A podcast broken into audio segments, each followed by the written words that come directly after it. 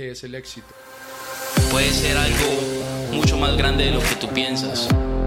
Los precipicios están diseñados para enseñarnos a volar. Si se puede, el que quiere puede. Pues esto solo es el comienzo. Este podcast para ustedes, para el pueblo latino. Saludos mi gente, aquí estamos en otro episodio de Si lo crees, lo creas, junto a Juan, Miguel. Estamos muy contentos de lo que vamos a compartir hoy con ustedes. Y básicamente lo que vamos a enfocarnos a hablar el día de hoy es maximiza tu 9 a 5. Cuando escuchamos maximiza tu 9 a 5, eh, porque es un tema muy, muy controversial, que muchos eh, de los que nos ven han pedido que hablemos acerca de este tema. Primero, antes de empezar, Juan, Miguel, vamos a compartirles ciertos hechos al público para que tengan una idea de dónde viene el 9 a 5, ¿no? Ok, ok. Bueno. Eh, primera, primero que nada, iba a decir algo, perdóname, Juan. No, nada, iba a saludar, iba a saludar, iba a decir cómo estamos hoy. Eh, queremos hoy darles mucho valor sobre esto y es como acabaste de decir, es un tema que nos han venido pidiendo y sí podría ser un tema controversial, pero yo creo que es un tema que, más que controversial, es un tema muy común, ¿no? Es un tema que todos hemos sido parte de. Eh, yo creo que cuando estamos pequeños nos, nos crían con esa mentalidad de prepárate para ir a tu 9 a 5, ¿verdad? Pero pues con eso te dejo a ti con lo que querías decir, lo de los hechos, en este caso serían como estadísticas, ¿verdad? Correcto, correcto. Y, más que nada, las estadísticas para ir, para ir al grano, ¿no? Y las vamos a leer aquí. 73% eh, de los empleados trabajan en este tipo de horario. Este sistema fue introducido, para darles una idea, más de 200 años atrás. 200 años atrás. Estamos hablando de más de dos siglos. Eh, próximo hecho, número 3, eh, fue actualizado por Henry Ford en los 1920 durante la era industrial. Esto no va a ser un episodio de mucha historia, es más que nada para que tengan una idea, más que nada la importancia de retar el sistema, cambiar el sistema. Y lo más importante es que le vamos a compartir ciertas herramientas de cómo maximizan ese 9 a 5 para poder construir su sueño. Entonces ese, es el, tema principal que queremos llevarle a la audiencia, eh, porque más que nada el, hecho o la estadística que, que nos sobresaltó así de momento fue más del 80% de la sociedad está insatisfecha con sus carreras. Más del 80%. Más del 80%. ¿Y eso es global? Eso es global. Wow.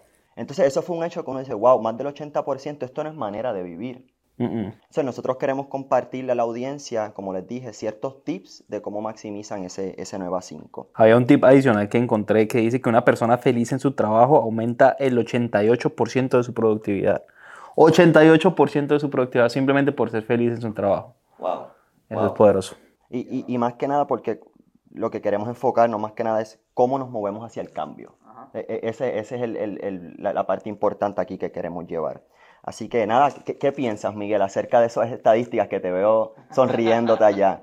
No, yo, yo encontré otra que dice que solo el 7% de los empleados entienden completamente la visión y las estrategias y las metas de sus empresas.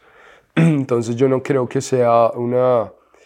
O sea, hay dos puntos grandes de obviamente cómo maximizar tu 9 a 5, pero si uno es el empleador y tiene personas en su 9 a 5, eh, también cuáles son algunos tips para que las personas puedan estar bien y puedan maximizar su 9 a 5. Claro, claro. Hay una frase que nosotros le decimos en el libro, yo creo que de Padre Rico, Padre Pobre, Robert Kiyosaki lo enfatiza, que es el famoso rat race. ¿Qué ustedes opinan acerca de ese rat race? Y para la gente que maybe diga que es el rat race, podemos indagar un poquito más a qué significa eso y cómo lo interpretamos eh, para que el público tenga una idea. ¿En español es? El camino de la rata. suena un poquito, suena un poquito fuerte. Dijimos que iba a ser controversial.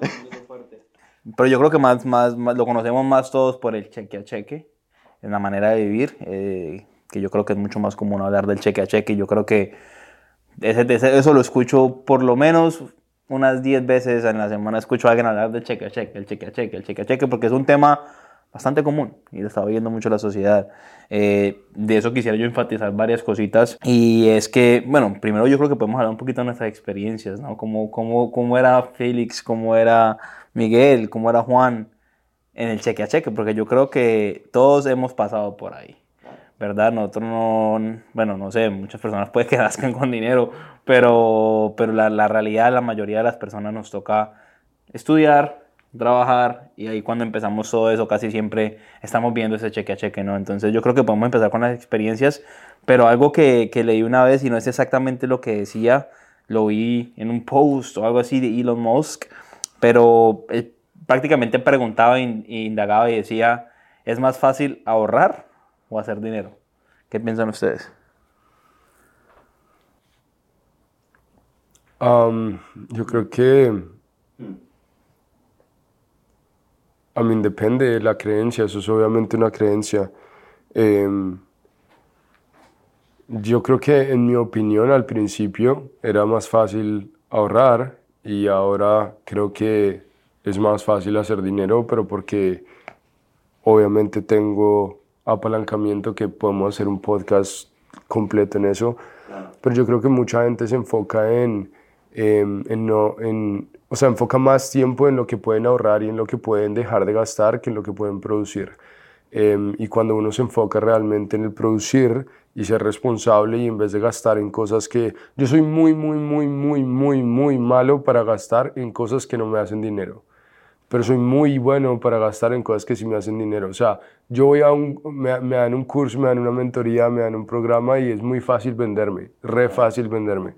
Pero en cosas que, que, veo que son un gasto que realmente no lo veo como retorno de la inversión, eh, es difícil. Entonces, esa es mi perspectiva en el tema. ¿Qué piensas tú? Es interesante porque en mi caso ha sido diferente. A mí se me ha hecho más fácil producir que ahorrar.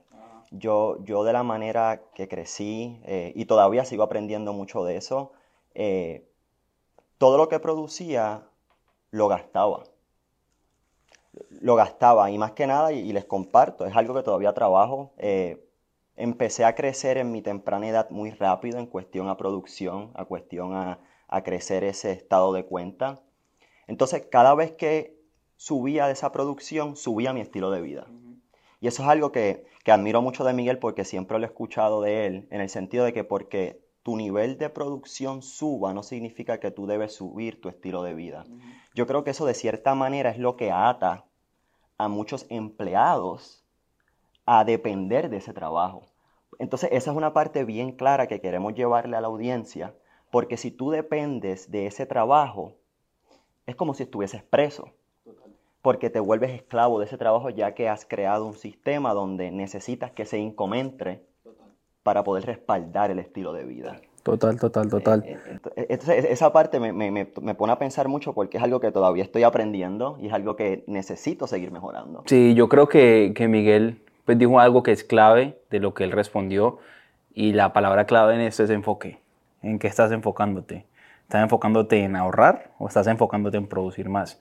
Ese enfoque es lo que tenemos que tener claro nosotros, ¿ok? Eh, porque si tú quieres ahorrar 100 mil dólares, claro y tu enfoque es, y tú ganas 40 mil dólares al año, que es un promedio de lo que gana un latino en Estados Unidos, 40 mil dólares al año y quieres ahorrar 100 mil dólares, ¿cuánto crees que te puede tomar llegar hasta esos 100 mil dólares? Y la pregunta clave, por eso les dije que es más fácil o ahorrar esos 100 mil o hacer los 100 mil, producirlos, ¿verdad? Obviamente si lo vemos así, ya cambia un poco la respuesta porque si nos enfocamos en ahorrar esos 100 mil, quizá nos tome años en poder llegar allá. Sí es que podemos llegar allá, ¿verdad? Pero si nos enfocamos en cómo puedo hacer esos 100 mil, no solo con ese trabajo, sino con muchas más cosas que les vamos a mencionar nosotros, ya cambia la mentalidad y cambia el crecimiento, porque te estás exigiendo pensar diferente a pensar en grande. Y yo creo que es todo, todo, todo tiene que ver con el enfoque. Entonces, un dato curioso que también vi es que más del 60% de las personas en Estados Unidos viven del cheque a cheque. Hmm. Más de la mitad de las personas en Estados Unidos, todo el mundo, no simplemente latinos, más del 60% está viviendo cheque a cheque. Entonces, por eso vemos tantos problemas de enfermedades, este, todo tiene que ver con el estrés, todas las cosas que están pasando tienen que ver mucho con esto y es algo que la sociedad no, no te enseña desde niño y no te enseña en las universidades porque al final del día el consumismo es lo que necesita Estados Unidos o cualquier país para pues, mover la economía y nosotros caemos en ese consumismo por no saber en realidad cómo manejar nuestras finanzas. ¿Ok? Entonces, es un dato que para mí es un poco fuerte, pero estoy, estoy 100% de acuerdo porque la mayoría de las personas que yo conozco, eh, pues que, que han pasado por mi vida, sé que muchas de ellas han vivido en esa parte del cheque a cheque. Yo, lo como acabo de decir, quizás pasé por esa, por esa etapa en mi vida, pero yo creo que lo más importante para salir del cheque a cheque, para salir de esa mentalidad, es entender tus finanzas. Claro. Y es algo que suena tan sencillo, pero que es tan difícil de hacer si no tienes claro en qué, qué- en qué, cuáles son tus ingresos y cuáles son tus gastos, que es un podcast lo hablamos, cómo podemos manejar eso, pero es muy importante que lo tengamos claro y que lo tengamos presente. Hay muchos gastos que se llaman gastos hormiga. Esos gastos que no, ah, no, una Coca-Colita, no, un Starbucks aquí, no, que tin, que tin, que tin, que tin. Claro. Y cuando menos pensamos son 300, 400 dólares que nos estamos Sí. gastando al mes. Entonces no tenemos control sobre nuestras finanzas. Por eso muchas veces vivimos del cheque a cheque. Obviamente eh, la mayoría de las personas van a empezar con un trabajo que quizás no pueda cubrir todos los gastos. Pero lo primero que tenemos que hacer si queremos salir del cheque a cheque familia es entender qué es lo que está entrando a tu, a tu, a tu, a tu- a tu bolsillo, ¿ok? Y qué es lo que está saliendo.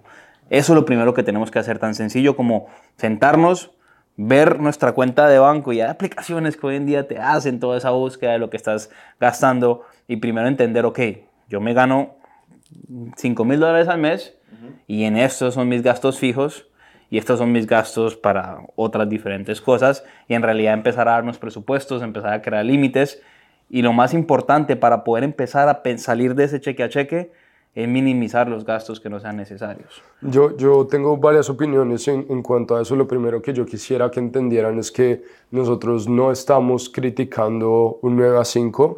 Eh, di- es, es diferente para todo el mundo y no todo el mundo va a ser emprendedor. Es más, yo creo que una de las cosas que si yo pudiera volver a empezar eh, hubiera hecho y que es la oportunidad que muchas personas tienen cuando trabajan en la empresa correcta es construir un negocio dentro de un negocio y no ser em- entrepreneur sino intrapreneur. Si ustedes les dan esa oportunidad, ustedes pueden ser empleados y construir con alguien tr- dentro de un sistema que ya esté creado.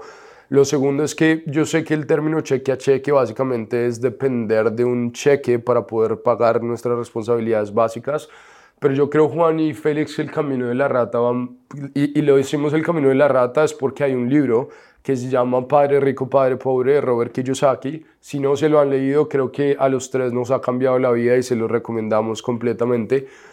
Y en ese libro él habla de que hay un camino de la rata, que yo creo que es una forma de pensamiento que la sociedad y la cultura nos ha impuesto desde que nosotros somos niños.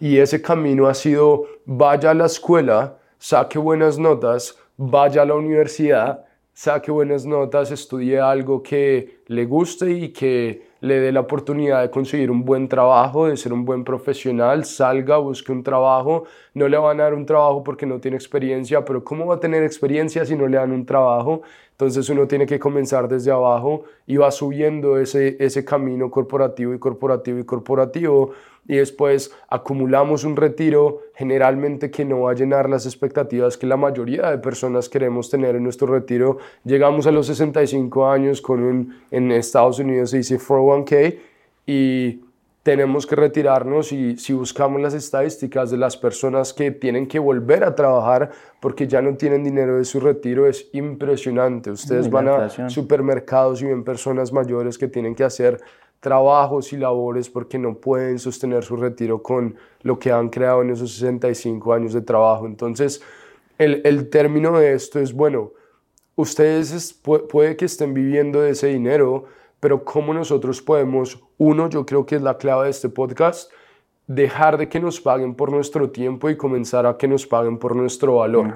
y, y trabajando en el 9 a 5, yo ahorita en el tema de que voy a hablar, también yo creo que ustedes pueden desarrollar muchas habilidades que pueden aprender en el 9 a 5 para construir uno, un negocio dentro de un negocio, o si eventualmente quieren transicionar a tener su propio negocio, también hay muchas habilidades que pueden construir en un 9 a 5 que les van a ayudar posteriormente. Entonces, quería aclarar ese tema y el otro tema que quería aclarar era el manejo de dinero, ¿no? Entonces, em, en cuanto a los ahorros, hay un libro que se llama Profit First, que es ganar primero, en donde yo creo que ah, todos los hábitos comienzan en lo poco. O sea, si ustedes no saben manejar mil dólares, ¿cómo van a estar preparados para manejar un millón? ¿Me entienden? El dinero es energía, entonces por eso es muy importante que Dios, el universo, lo que ustedes crean, ¿por qué les va a dar más si no están manejando lo que ya tienen?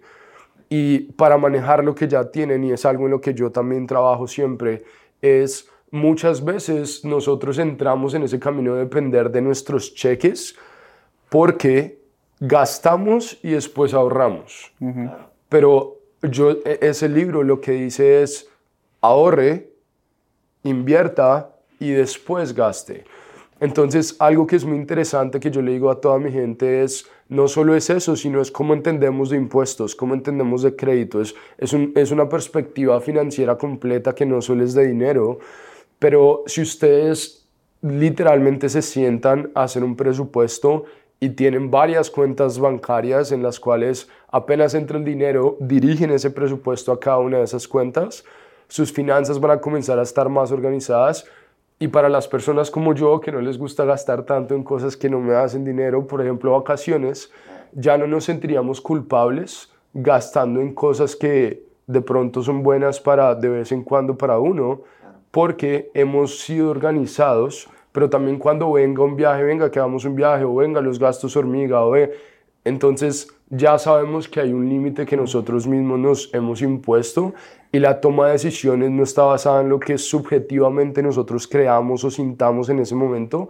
sino hay reglas detrás de lo que ustedes están haciendo y se convierte en un sistema y manejar un sistema es mucho más fácil que manejar una emoción. Entonces... Total, y yo para finalizar en ese tema, algo que me preguntaron hace poco y fue, bueno, yo quisiera hacer lo que tú haces, yo quisiera hacer eso, eso, lo otro.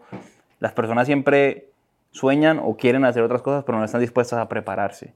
Ok, entonces cuando tú estás en un 9 a 5, tienes todavía un montón de tiempo de tu día para hacer muchas más cosas. Si tú quieres salir de tu cheque a cheque, como lo acaba de decir Miguel, tienes que prepararte, tienes que mejorar tus habilidades, tienes que mejorar tu lenguaje. Mucha gente eh, quieren trabajar un mejor trabajo, quieren ganar más, pero no están dispuestos a aprender inglés de la mejor manera.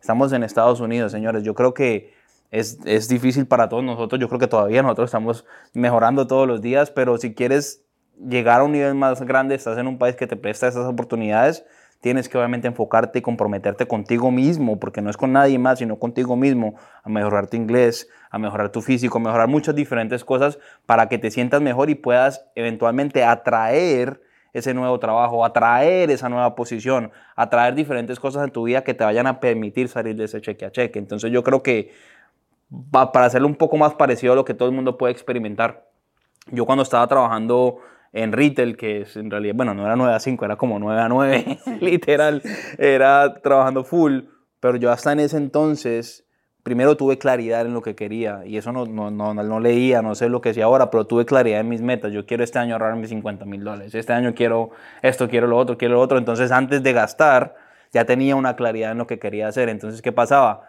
Buscaba soluciones primero para llegar a mis metas y después de eso simplemente ya gastaba en vacaciones, ya gastaba en zapatos, ya gastaba en diferentes cosas que me hacían feliz en ese entonces, pero tenía claridad, sabía qué es lo que yo quería, sabía qué es lo que necesitaba y quizás no tenía el nivel de habilidad, el nivel de conocimiento, entonces no podía hacerlo de una manera más fácil como comprando activos, diferentes cosas que podemos hablar después, entonces me tocaba que buscarme un segundo trabajo, pero yo estaba dispuesto a sacrificar mi tiempo en este, entre comillas, para poder ganar un poco más de dinero en ese entonces, porque era la forma más fácil para mí de buscar más dinero en vez de prepararme eh, en conocimiento. Entonces tenía dos trabajos, a veces tuve hasta tres trabajos pero lo hacía solo por un año o año y medio, dos años, donde tuviera suficientes ahorros para poder invertir en algo que me pudiera sacar del trabajo donde estaba y estar donde estoy ahora. Y así fui que pude salir de, de ese trabajo que me pagaba todo, me pagaba la casa, me pagaba el carro, me pagaba todo y para mí era un riesgo gigante. Yo creo que como, como ustedes también lo pueden estar pensando, bueno, yo quisiera, pero ¿quién me va a pagar mis biles? ¿Quién me va a hacer esto? Yo quiero, yo quiero hacer esto, yo quiero hacer lo otro, pero me da miedo, me da miedo, me da miedo, me da miedo. Totalmente entendible, pero antes de hacerlo, prepárate simplemente trata de sacrificar un poco el tiempo ahorita y ah, trata de trabajar más, ahorra más para que cuando ya tengas una buena cantidad, que te sientas cómodo por dos, tres, cuatro, cinco meses, puedas tomar el riesgo y tomar una decisión diferente en tu vida que te haga sentirte feliz. Esa decisión no tienes que ser dejar el trabajo. Si tú te gusta donde estás, pero quieres una mejor posición, puede ser esa tu meta. No necesariamente tiene que ser emprender. Nosotros nos decidimos emprender, tú estás decidiendo emprender, pero como don Miguel lo dijo, no es el camino de todos. No es el camino de todos y es 100% entendible, pero yo sé que siempre tenemos que tener metas y sentirnos mejor con nosotros mismos. Entonces, eso es lo que yo les quiero dejar. Siempre tengan claridad en lo que quieren y cuando uno tiene claridad en lo que quiere, el camino, las soluciones, todo se presenta de manera diferente porque puede ser planeado desde el principio. Claro. Hay algo que yo quiero tocar rápido, que como dijo Miguel, el propósito de esto es no necesariamente criticar, sino crear conciencia de cómo el sistema fue diseñado.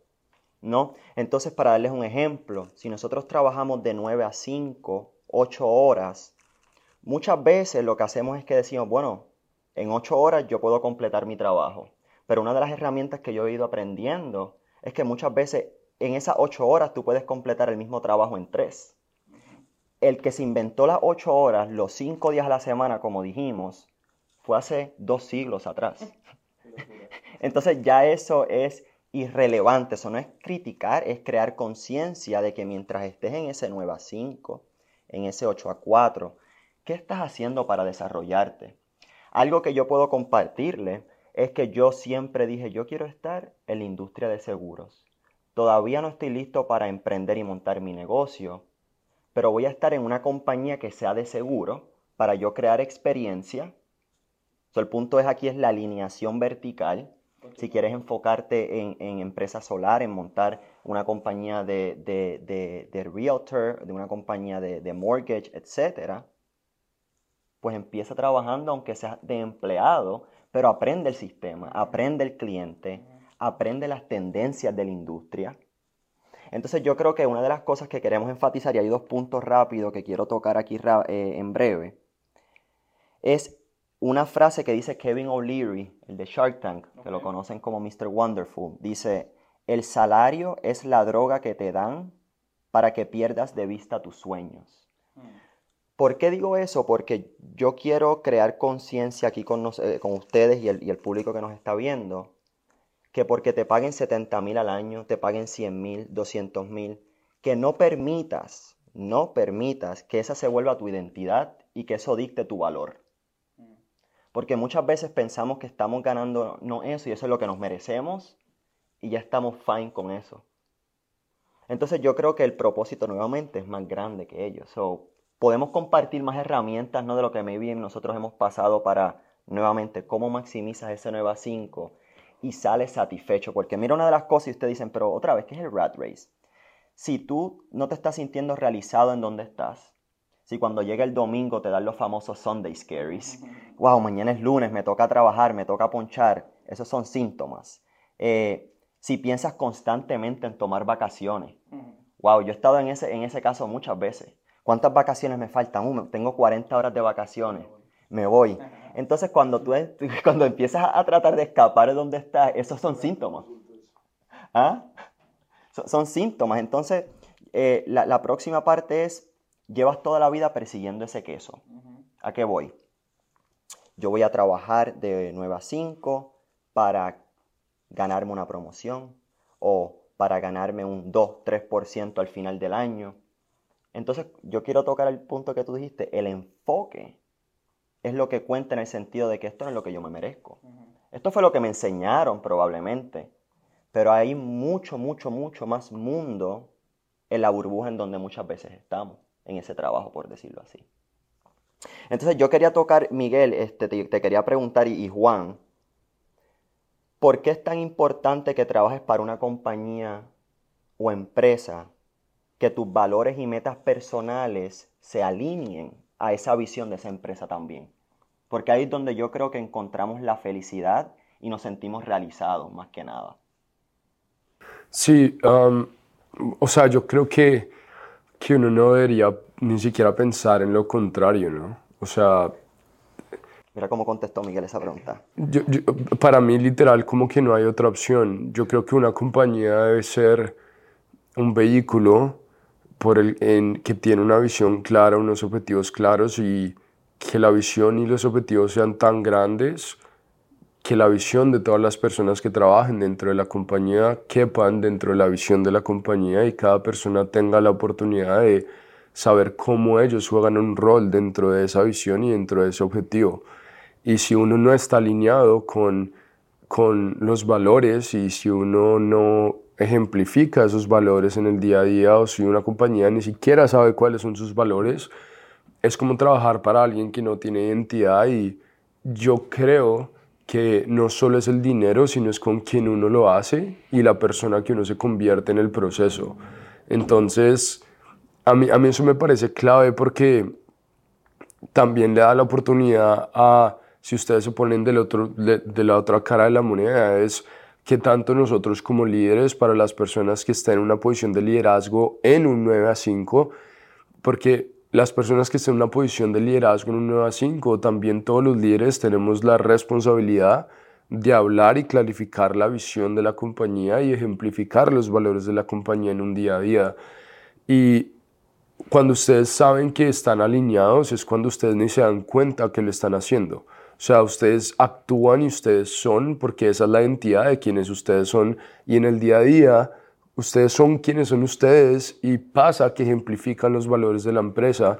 Entonces cuando uno realmente vive su vida como uno es, mejorando todos los días y por ejemplo en mi empresa hay cuatro valores que son valores de mi vida y yo lo vivo todos los días y por eso yo los son, y, y, muchas de las personas en mi compañía es igual, viven esos valores, se alinean con esos valores y ni siquiera se dan cuenta, simplemente son un ejemplo y un reflejo de la compañía en la que están, ¿no? Entonces, eh, eso, eso yo creo que la importancia de trabajar en, en una empresa que, que tenga una visión clara, unos valores claros. Y lo último que quiero agregar antes de que, de que acabemos es que yo había tomado algunas notas de las oportunidades que alguien tiene en un 9 a 5 de aprendizaje para poder maximizar o prepararse para cuando estén listos para emprender.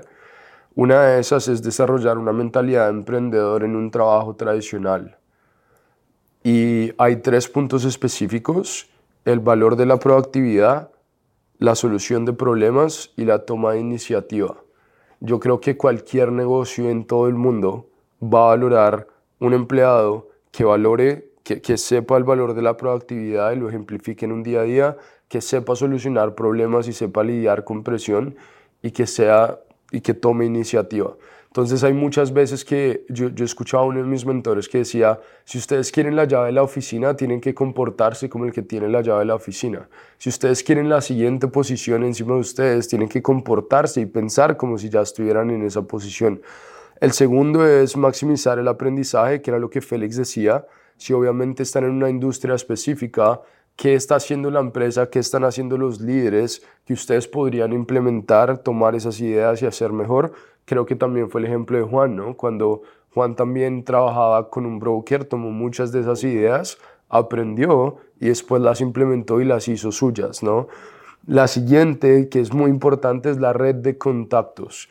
Ustedes no saben cuántas personas después de que ustedes trabajan con ellas se pueden convertir personas con las cuales crean sociedades o pueden ser sus futuros clientes o muchas, o sea, no es, no es lo que uno conoce, sino es a quien conoce muchas veces. La cuarta es la gestión de tiempo. Y esta es grandísima porque cuando ustedes emprenden nadie les dice qué hacer. Entonces el manejo de tiempo es importantísimo porque si ustedes no manejan su tiempo, el tiempo los va a manejar a ustedes. Y muchas veces cuando ustedes hacen una transición nos damos cuenta que respetamos más un trabajo en 9 a 5 y somos más puntuales en un trabajo en 9 a 5 que cuando tenemos la independencia de manejar nuestro propio tiempo. Entonces ahí es cuando ustedes se tienen que preguntar, ¿yo me contrataría a mí mismo? Y si la respuesta es sí, genial, si la respuesta es no, ¿qué puedo hacer mejor para respetar este trabajo, esta, esta oportunidad, esta carrera?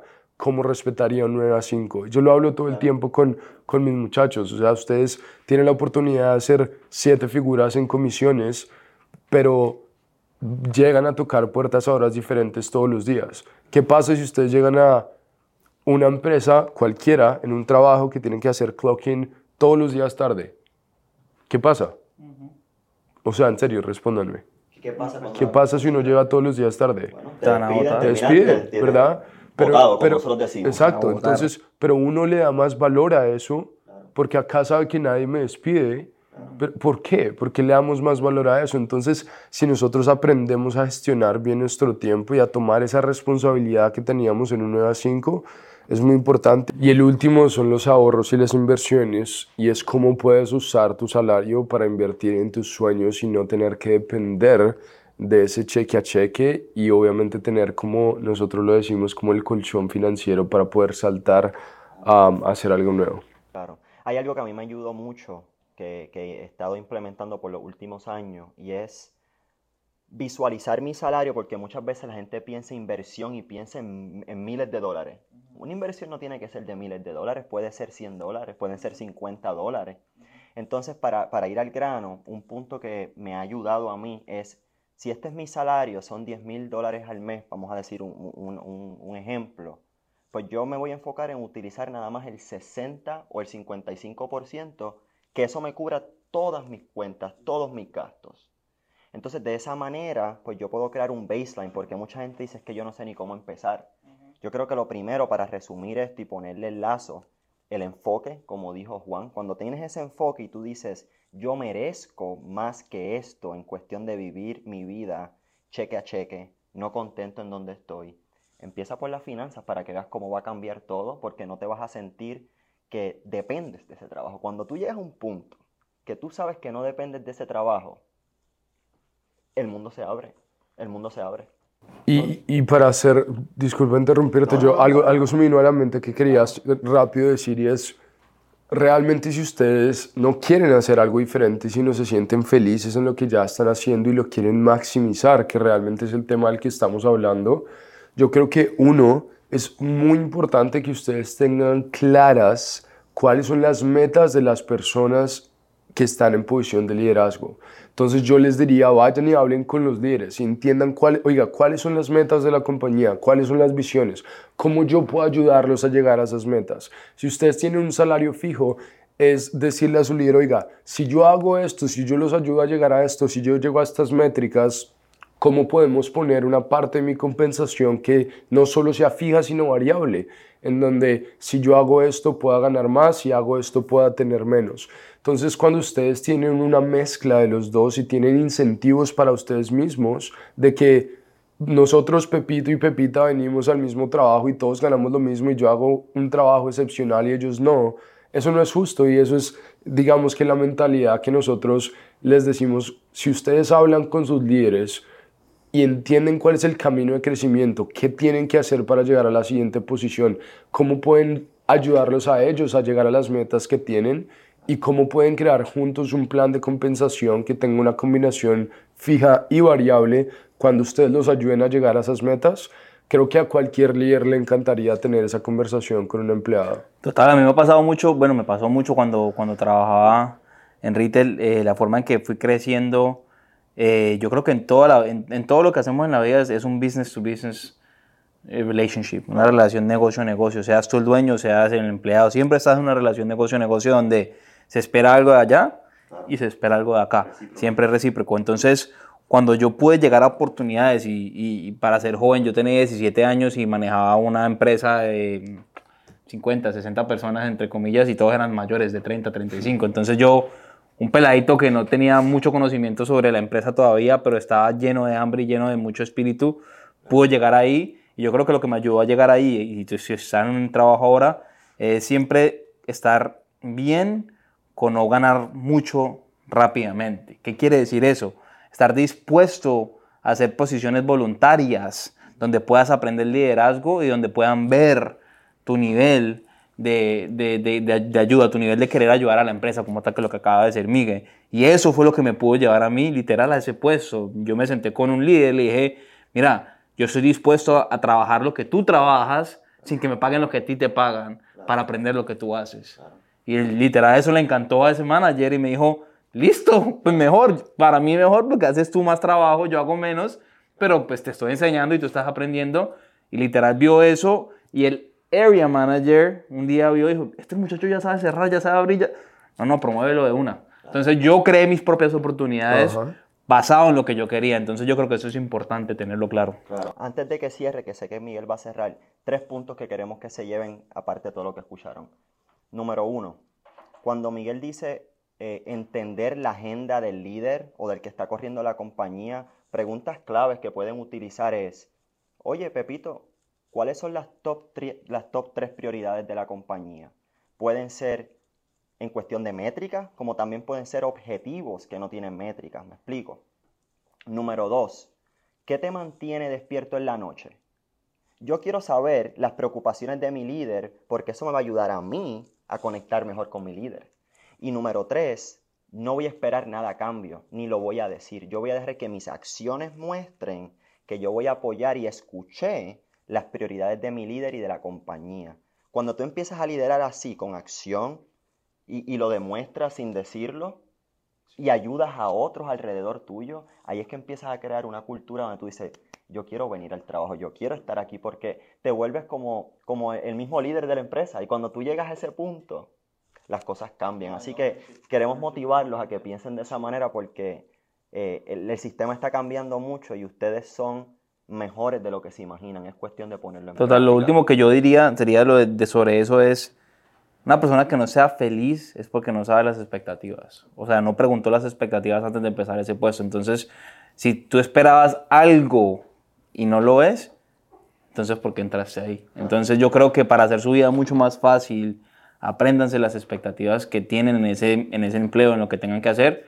Y obviamente si sienten que las pueden hacer, comprométanse a hacerlas y a mejorarlas. Y sobrepasarla. Y la última pregunta que yo agregaría a lo que dijo Félix es pedir consistentemente retroalimentación. Yo creo que a los líderes les encantan las personas que son enseñables y cuando uno tiene un empleado una persona que viene de su equipo y le dice, oiga Miguel, ¿cómo puedo hacer las cosas mejor? ¿Qué ves tú que no veo yo? ¿Cómo puedo ayudar más a la empresa? Yo creo que e, eso en, eso en los oídos de todos los líderes es, es música. Es música. Em, y les voy a dejar una frase. Vamos, vamos, una, vamos, una frase. Em, si tu presencia no hace un impacto, tu ausencia no va a hacer una diferencia. Repítela, repítela, repítela, repítela. Si tu presencia no hace un impacto, tu ausencia, no va a hacer una diferencia. Entonces, yo creo que enfóquense en eso, en que su presencia haga un impacto, en que su equipo, en que sus líderes, en que su empresa sepa cuando ustedes llegan y cuando ustedes no están, haya una diferencia. Porque cuando ustedes se vuelven indispensables para una compañía es cuando pueden comenzar a crecer y cuando pueden ser promovidos. Y el ejemplo de Juan es el ejemplo perfecto. Ustedes muchas veces pueden tener la oportunidad de aprender lo que hace la siguiente persona.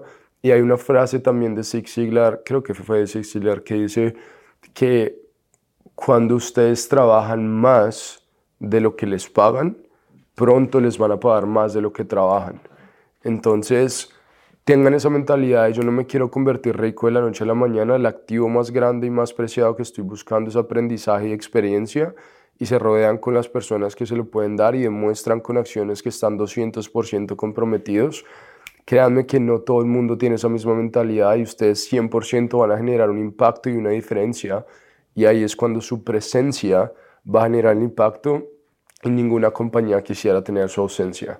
Entonces, uh, familia, em, como siempre nosotros, créanme, créanme, créanme que hacemos un esfuerzo gigante para poder estar acá, invertimos tiempo, energía, dinero para poder traerles contenido nuevo y ayudarles en la vida y compartirles nuestras experiencias.